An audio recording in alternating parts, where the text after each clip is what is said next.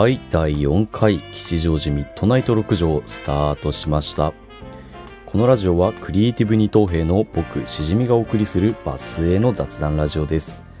吉祥寺の木造ボロアパートをキーステーションに7アプリケーションでオンエアしております。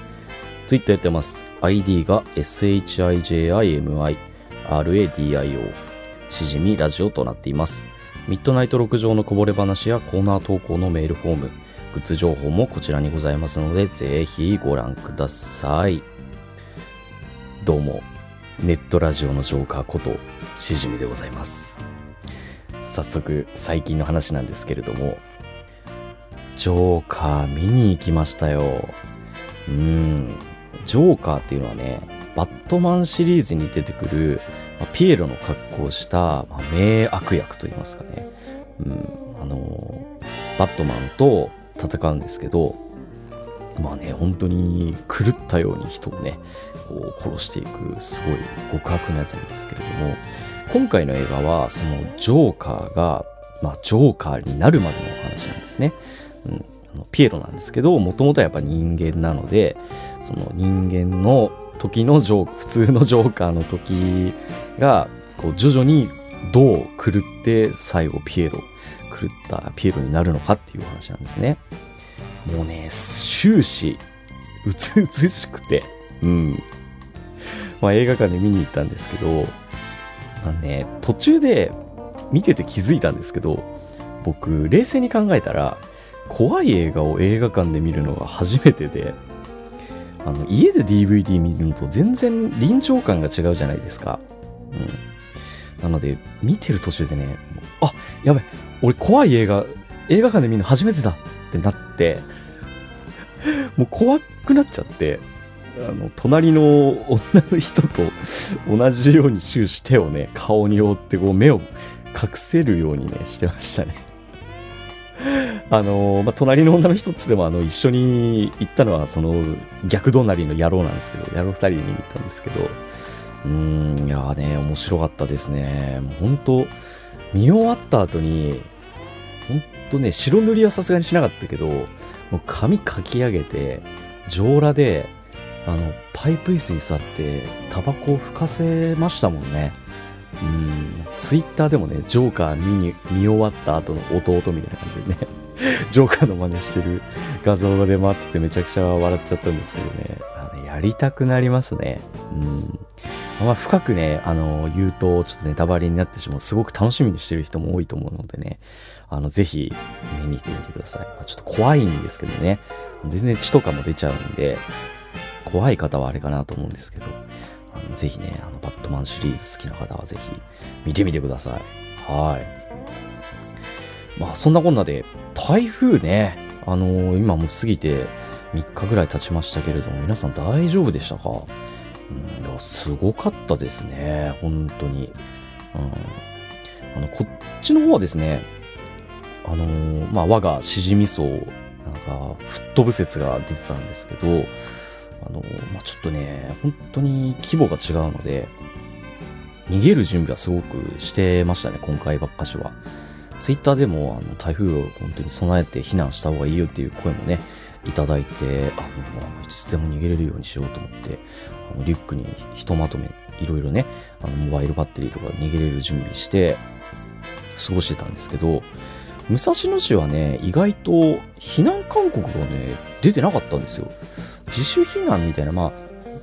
学校みたいな避難所は開放されてたみたいなんですけど、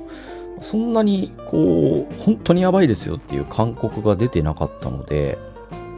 周りの家とかもね、ちょろちらっと見てみたんですけど、どうやらみんな家にいる様子で、まあ、家の中で耐えるんだなっていうふうに思ったので、まあ、僕もちょっとね、ブルブルしながら、あとシャッターが、あの雨戸がうち奇跡的にありまして、そのシャッターを閉めたので、まだね、窓ガラスとかは全然無事で、うん、まあね、でもすごい音してましたね。あと、雨量がすごかったね。うん雨の量がすごかったので、と僕の友達に江戸川区とか荒川沿いに住んでる子も結構いるので、いやー、大丈夫かなと思ってたんですけどね。まあ、なんとか持ちこたえたけど、本当にもう少し規模がでかかったら、本当に大変なことになってましたよね。うん。まあ、大変なことになってるところもあるんですけどね。うん、まあね、あの、いち早く、あの、普通の生活に戻れることを祈っておりますけどね。うん。なんとかしじみその方は、えー、無事でございました。はい。こうしてね、ラジオを撮れるのは幸せですね。うん。で、えー、台風の時に、まあね、何をするって言ってもなんか何もすることないじゃないですか。なので、まあなんか時間を潰しをしようと思っていたんですけど、僕ね、全裸監督をひたすら見てて、全裸監督めちゃくちゃ面白かった。ああ。Netflix で配信されてるんですけど、あの、ちょっとね、その Netflix に入るのにもきっかけがありまして、あの、バグズライフルさんというネットラジオがございまして、スプーンという配信アプリやってる方は、あの、キャストの方でね、あの、ハイムリックさんという方のアカウントで配信されているので、そちらを聞いていただけるといいと思うんですけれども、あの、YouTube でも配信されてますね。はい。僕はそのラジオの、ラジオがめちゃくちゃ好きなんですね。うん。あの、詳しくは、まあ、今度ね、僕、ラジ、バグズライフル会をしようと思ってます。はい。まあ、それぐらいすごく好きな、あの、お便りとかも送ったりするぐらい好きなラジオなんですけれども、ある回でですね、この、陰キャラが女の子と仲良くなるためには、おっさんずラブとテラスハウスと相乗りを見るべしっていう あのー、ことをね、言われてる回がございまして、ちょっとね、急に 陰キャラとかね、すごい懐かしい響きだと思うんですけれども、まあ、ぜひね、あのー、聞いてもらいたいんですけれども、あのー、まあ、それを聞いて、まあ、ちょっとね、僕はね、あの彼女欲しいので、まあ、ネットフリックスに入ったんですよ。うん。で、まあ、おっさんずラブ見るかと思ってね、うん、見ようと思ってネットフリックス開いたんですけど、まあ、まず全裸監督が、まあ、一押しみたいな感じで出てくるわけですよ。で、前々からストロングさんとかのラジオも聞いていて、あと他の方もね、えー、全裸監督面白い面白いということで、僕の周りも結構言われてる方が多かったので、ああ、ちょっと1話だけ見ようと思って 1話をまず見たんですよ。そしたらもう気がついたら台風過ぎ去ってましたねいや、もうね、ほんとそれぐらい面白くて、うん。やっぱさ、もう、タブーを、よく、あそこまで、あの豪華な俳優陣というか、キャストで、あとね、もうオープニングとかもすごく、あの、エフェクトとかも金かかってんだろうなって思うし、やっぱり今、一番面白いコンテンツだなって勢いあるなっていう感じがしましたね。あと、ぱエロっていうのは、ね、なかなかやっぱり、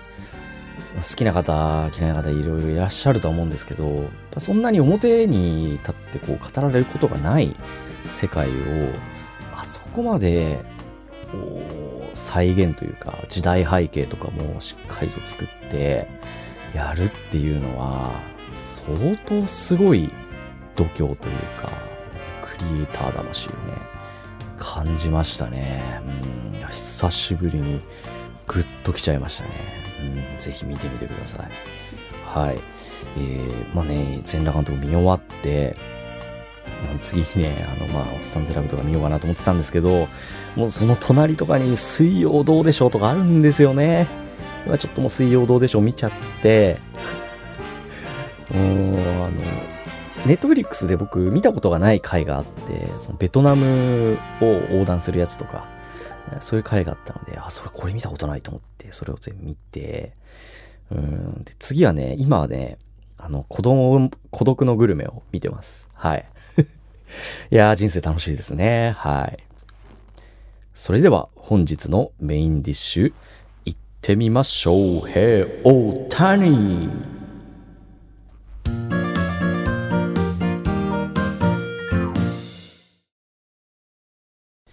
本日のメインディッシュは、結婚式ということで、先週の日曜日にですね、僕の高校時代のチームメイト、部活のチームメイトの結婚式がありました。で、まあ僕ね、初めて結婚式に行ったので、全く知識がなくて、もうね、プロポーズ大作戦しか知識がないんですよね。うん、懐かしい方いらっしゃると思うんですけどね。あの、明日やろうはキャベツ太郎っていうね、名言があるんですけれども、あの、まあ、ちょっと今回は結婚式に行った話をしようと思います。まあ、これから結婚式に行く方も中にはね、いらっしゃると思うので、まあ、お役に立てればなと思います。はい。ということで、まあね、まずね、結婚式に呼ばれた時に何が必要なのかなっていうのを、ね、調べました、一から。うん。で、最低限必要なものといえば、まあ、まずご祝儀ですね。うん。あとは、招待状的なやつですね。うん。送られてきますので。まあ、それは最悪なくても多分大丈夫なんですけど、まあ、ご祝儀ね、まずね、大事なので、あの、まあ、どういうものに包んでと、いくら包めばいいか全くわからなかったので調べたんですけど、まず、友人は、まあ、3万円が大体相場ということで、で、親族が、まあ、5万円から10万円と。で、僕は今回、まあ、友人の結婚式というのもあって、今回は二次会も含めて、まあ、ざっと4万円かかりました。うん、で、えー、こんなのあるんだと思ったのが、その中に包む金額によって、そのご祝儀袋のデザインもどうやら違うみたいで、そこはね、ちょっと注意していただければと思いますね。やっぱり金額がでかくなると、それほど、あの、それに比例して豪華なやつになると。うん。あ、でもね、4万円って言ったら結構いいパンチですよね。うん、僕前回の放送でちょっと触れたんです、今 iPad が欲しくて、iPad ちょうど4万円なんですよね。おーと思って。うん、いや、いいパンチ持ってんなーと思ったんですけど、ただまあね、友人の一生に一度のね、えー、まあ、儀式ですからね、まあ、その、それぐらいの価値があると思ってね、あの、当日行かせてもらいました。うん。あとは僕は初めてだったので、まあいい勉強、社会勉強になるなと思って、えー、なんか、すごいお偉いさんとかすごいね、硬い方のところにまず行くよりはやっぱ友人の結婚式ぐらいがね、一番あの、ちょっとね、あの、ヘマしても笑ってくれると思うので、ちょうどよかったなと思います。はい。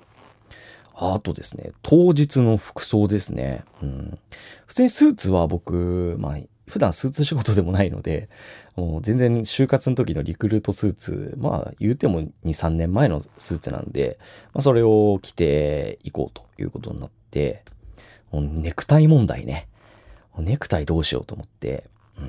で、まあツイッターでね、それをまあさらっとつぶやいたんですよ。当日ネクタイどうすればいいのかなって。そしたら皆さんがアドバイスくださりまして、本当ありがとうございます。あの、まあ、結婚式の場合、スタンダードなのは明るめの色で無地のもの。まあ、白とか、まあ、ちょっと淡いピンクとか、黄色とか、ゴールドっぽいような色とかが、えー、まあ、主流らしくて、ただですね、まあ、最近は結構緩くなってると。うん。なので、まあ、ちょっと柄物でも明るい色で、まあ、そんなに目立たなければ問題ないんじゃないかということで、あの、今僕が持ってるものを、えー、普通につけていきました。でダメなものももちろんあるらしくて、まあ、黒、黒色のネクタイ、まあ、これはね、普通に冷静に考えるとちょっとお葬式とか喪服を連想させるのでまあダメだなっていうのはわかりますね。うん。で、動物柄もダメらしくて、うん、やっぱ動物という、あの、まあね、あの、ね、こう、殺してしまってとかそういうのを連想させるからダメですということでね、うん、そこら辺は気をつけていただければと思います。はい。で、えー、まあね、高校時代の友人だったんで、あと、寄せ書きを部活のみんなで作ろうと、うん、いうことで、まあね、大学生とか学生がよくやるような、もう、そんな、目立ったあれじゃないですけど、うん、まあね、書いときゃいいだろうということで 学生時代に戻った気分で寄せ書きを書いて、まあそれを持ってきまして、えー、当日式を迎えました。うん、で、まあ彼は千葉に住んでいるので、千葉の式場でしたね。うん。だからこっから吉祥寺から行くので、朝5時起きとか6時起きだったので、まあめちゃくちゃ眠い中行ったんですけどね。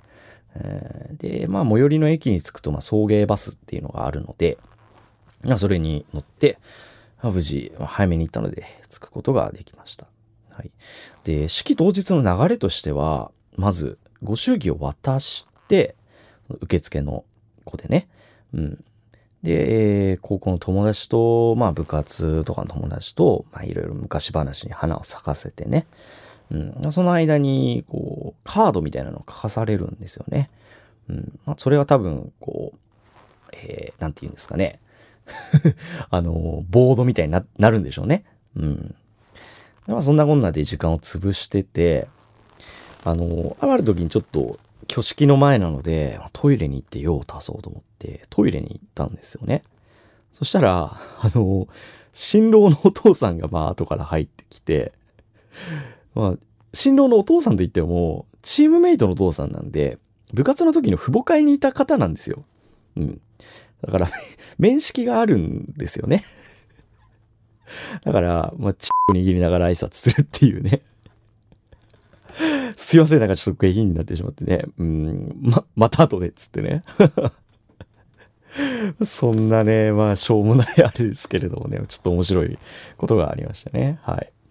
それで、いよいよ、挙式になります。で、まあね、チャペルに行くわけ、もうこれが俗に言うチャペルかと思ったんですけどね。その式場は結構ね、なんかでかい式場で、海沿いにあるんですけど、えーとね、なんかチャペルをどう例えればいいのかってなんかね、昔の出雲大社かっこイメージみたいな。わかりませんかね？教科書、歴史の教科書とかに載ってる、今出雲大社はあの普通の建物なんですけど、昔はちょっとなんか、すごい大木みたいな上に出雲大社があったんですよ。すごい高いんですよ。階段になってて。神殿みたいな。うん、僕、生まれが実は島根県で 本当かよっていうね、あの、出雲大社そんなすごかったのっていう、いじりたい気持ちはあるんですけれども、まあ、出雲大社みたいな 感じのチャペル。例え全然良くないと思うんですけどね。で、まあ階段登って、まあ入りました。うん。で、座ってしばらく、まあ、新郎新婦の入場を待つわけなんですけど、その時に時間があったので、ちょっと僕メモをね、書いてたんですよ。ラジオ用にいいネタだと思ってね。うん。なので、そのメモをちょっとね、読みたいと思います。まず一つですね。えー、チャペルの窓から見えるプールの縁に止まっていた鳥が水を飲んでいて可愛かった。えー、二つ 二つ目ですね。ギターを弾いている人めっちゃうまい。次ですね。えー、トイレがしたい。ということで、もうね、集中力が切れてますね。完全に切れてますね。うん。あの、海が見えるチャペルだったんですよ。みんなが座ってる手前がもう全部ガラス張りで、その目の前で海が広がってるみたいな形だったんですけど、その下は多分普通に、えー、道路とかが通ってて、まあ、景観が悪いので、それを塞ぐために、ちょっとね、こう、浅い、浅いプールみたいなのがあったんですよ。そこで、鳩が止まってて そのプールの水をちょちょちょちょちょいってこう飲んでたのがすげえ可愛かったですね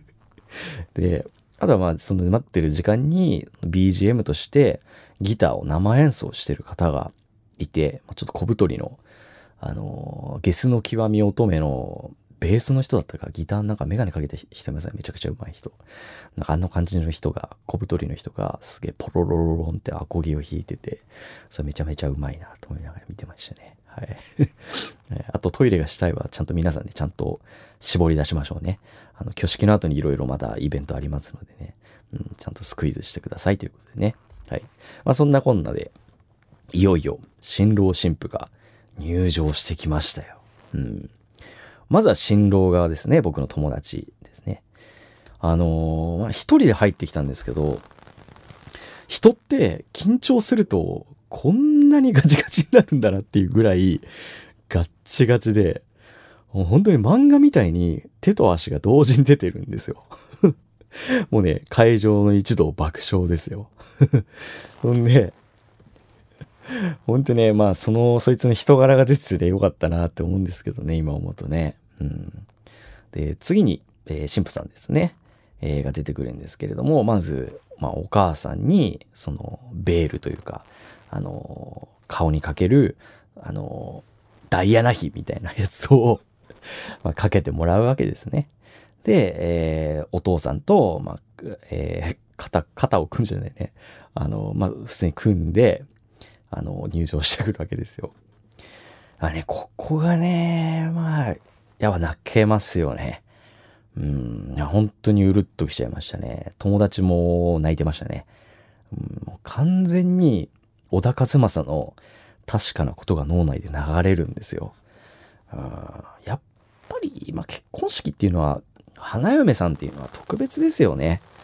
うん。だから、僕がもし結婚するってなった時は、っぱ花花嫁さんのためにね、しなきゃなって。僕自身は別にどうでもいいので、うん、やっぱね、女性の方は特別なんだなっていうね。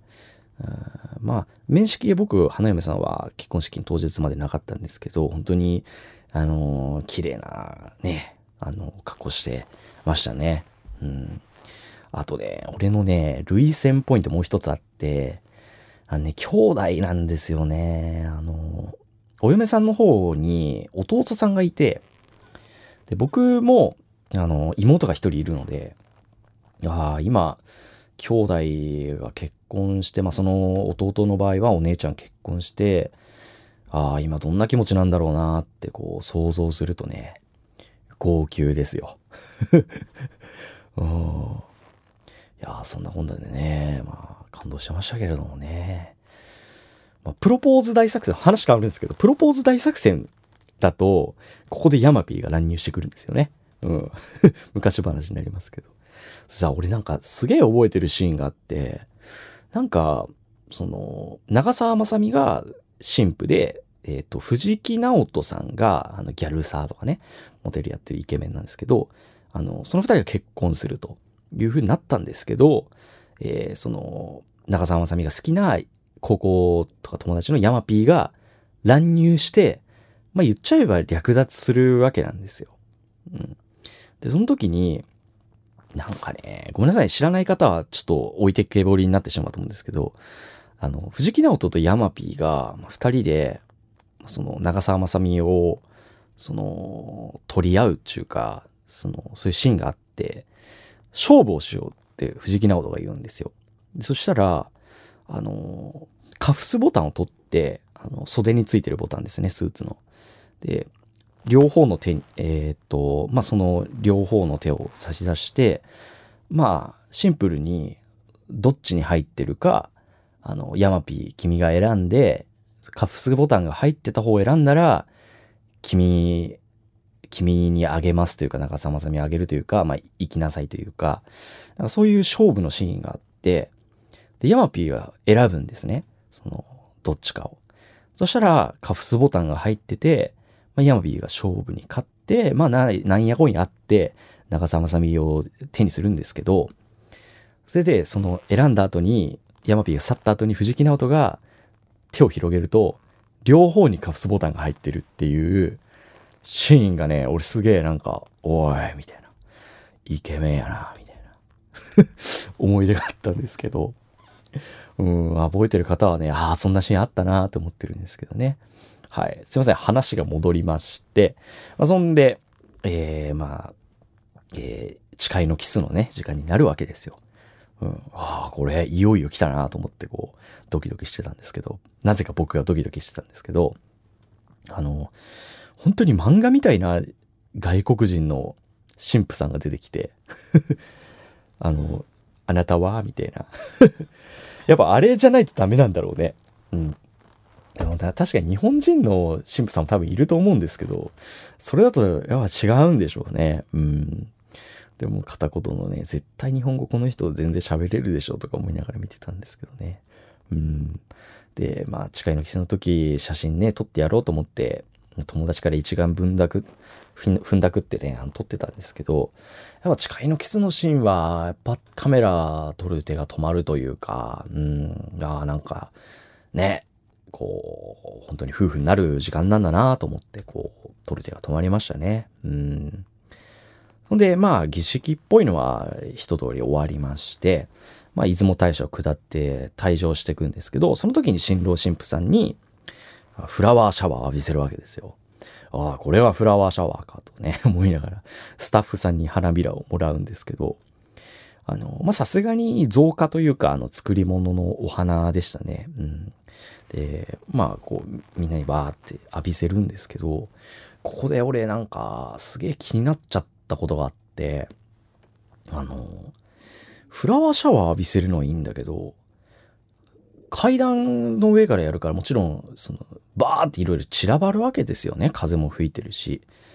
それをさ、その後後処理どうしてんだろうなってすっげえ気になっちゃって あの、なんか僕そういう裏側とかがすごい気になるタイプなので、それが気になっちゃってもしょうがないんですけどね。うん。もし知ってる方がいらっしゃったらね、中島さんぐらいしか知らなさそうなんですけどね。あの後フラワーシャワー一体どうやって、うん、掃除機みたいなやつで吸うのかなとか なんか一年生とかに集めさせんのかなみたいなね。野球部みたいな、玉拾いみたいな感じで一年生がバーって出てきて、はいみたいな感じでこう拾ってくのかなとかいろいろ想像してたんですけどね。うん、まあね、すごく幸せな瞬間に立ち会うことがよできてよかったですね。うん。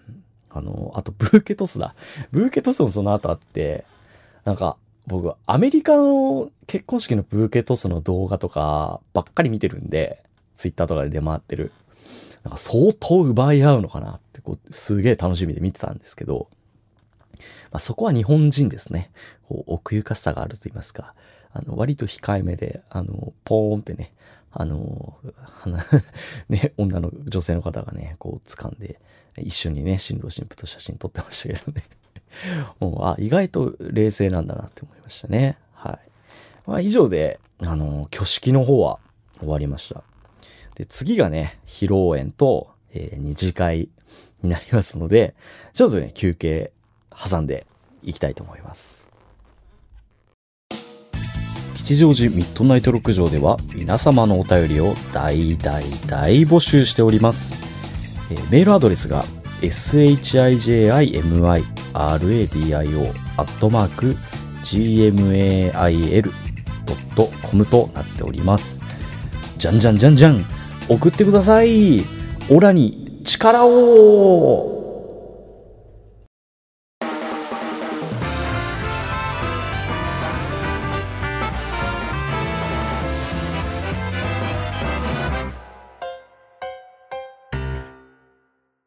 はい、それでは後半戦、いよいよ披露宴のところについてお話しします。えーまあ、挙式が終わりまして、えー、披露宴になります、えー、僕たちはですね、野球部一同だったので、えー、野球部のタクで、えー、一緒になったんですけど、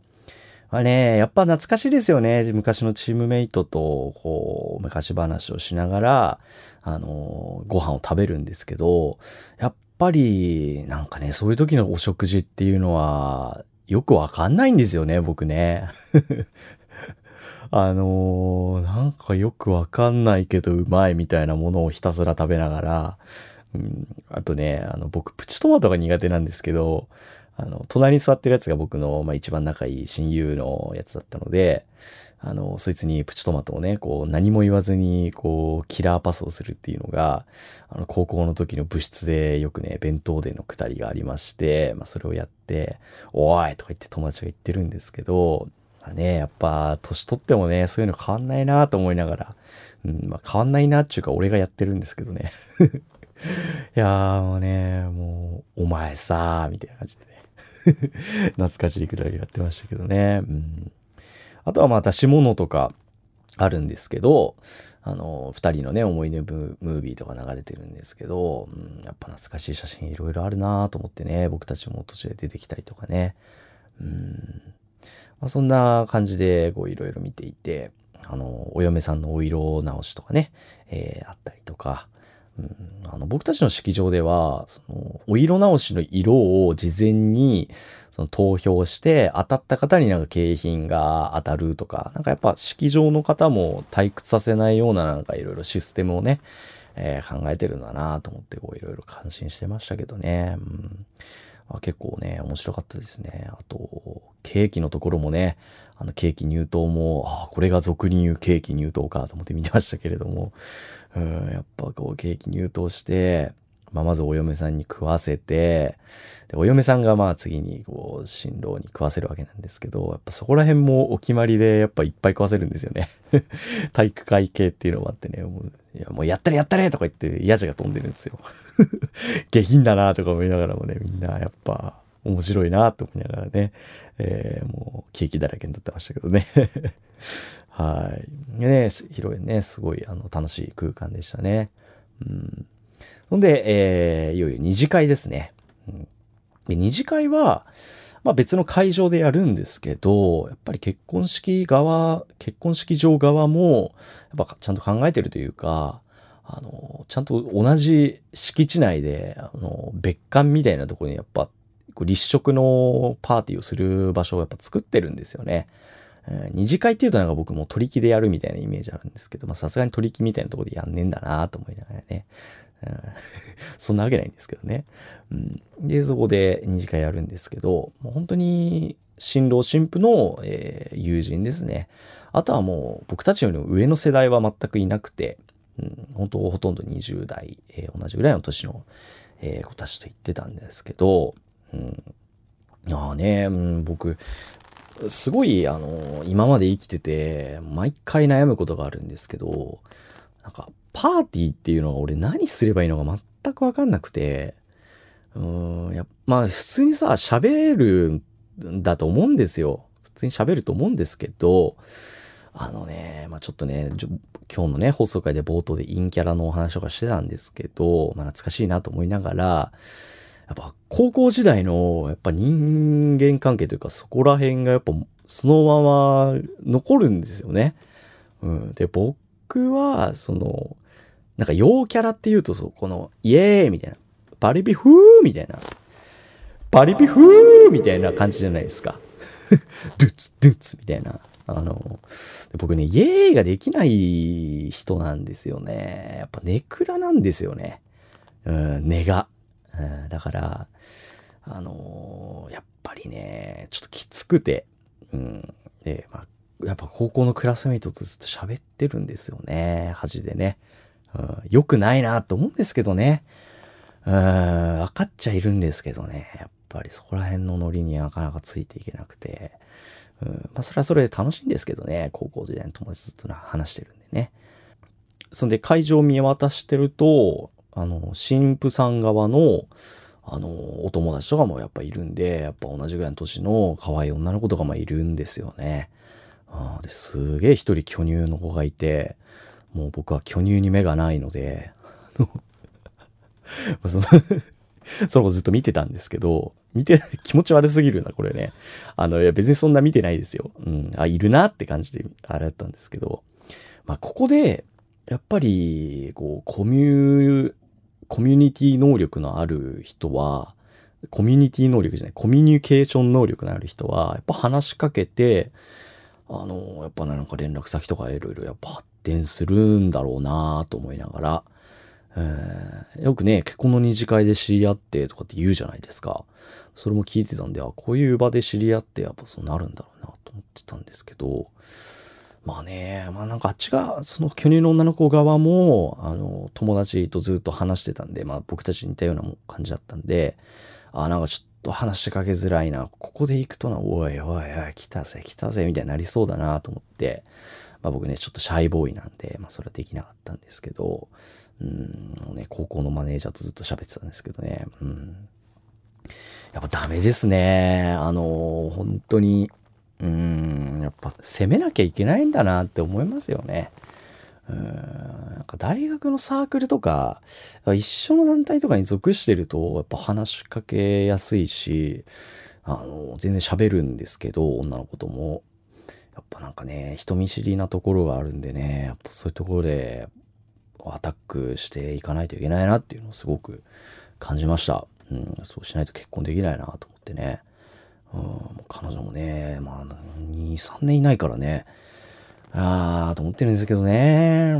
ん、ということでね、今回はね、こういう感じで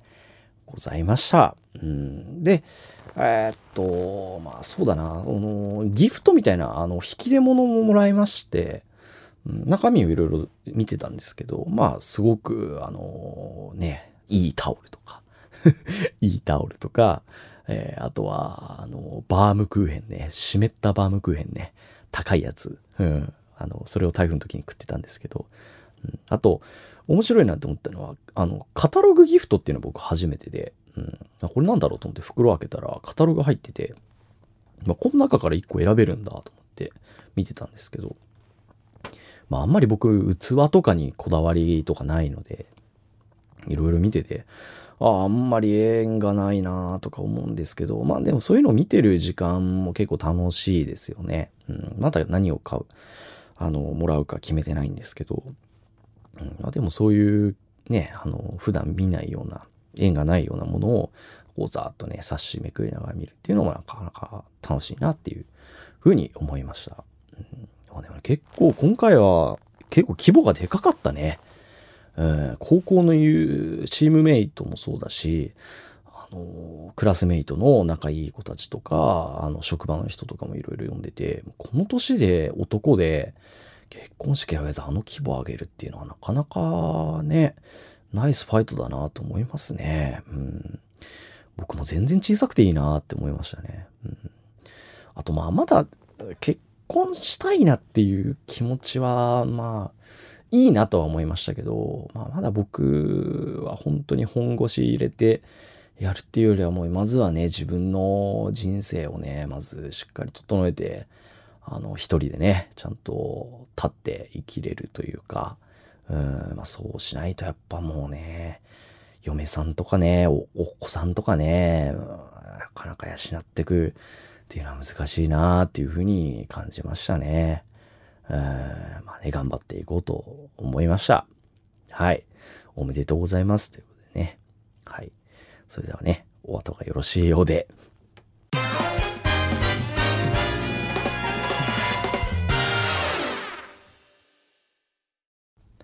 はい、エンディングです、えー、今回はですね、いろいろ溜まってた部分もあって、ちょっと時間長くなりましたが、えー、冒頭が、え、ジョーカーを見に行ったお話で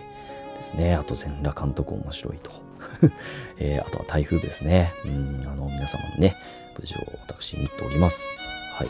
えー、メインが結婚式の話になりました。うん、これから結婚式行く方、えー、まあね、極東さんとかね、あの、これから挙式を挙げられる方もいらっしゃると思うんでね、まあそういう話も後々ね、あの、聞かせていただけると思うんですけれどもね、うん、やっぱね、もう大事なイベントですよね。うん、やっぱね、僕もね、結婚できるように、頑張ろうと思います。えー えー、お次ですね、スプーンの限定のコメント返しのコーナーもさせていただきました。えー、今回もたくさんコメントいただきありがとうございました。今回のね、結婚式のお話も、えー、ぜひぜひじゃんじゃんお送りいただければと思います。はい。それでは今回も最後までお聴きいただきありがとうございました。それでは次回お会いしましょう。またね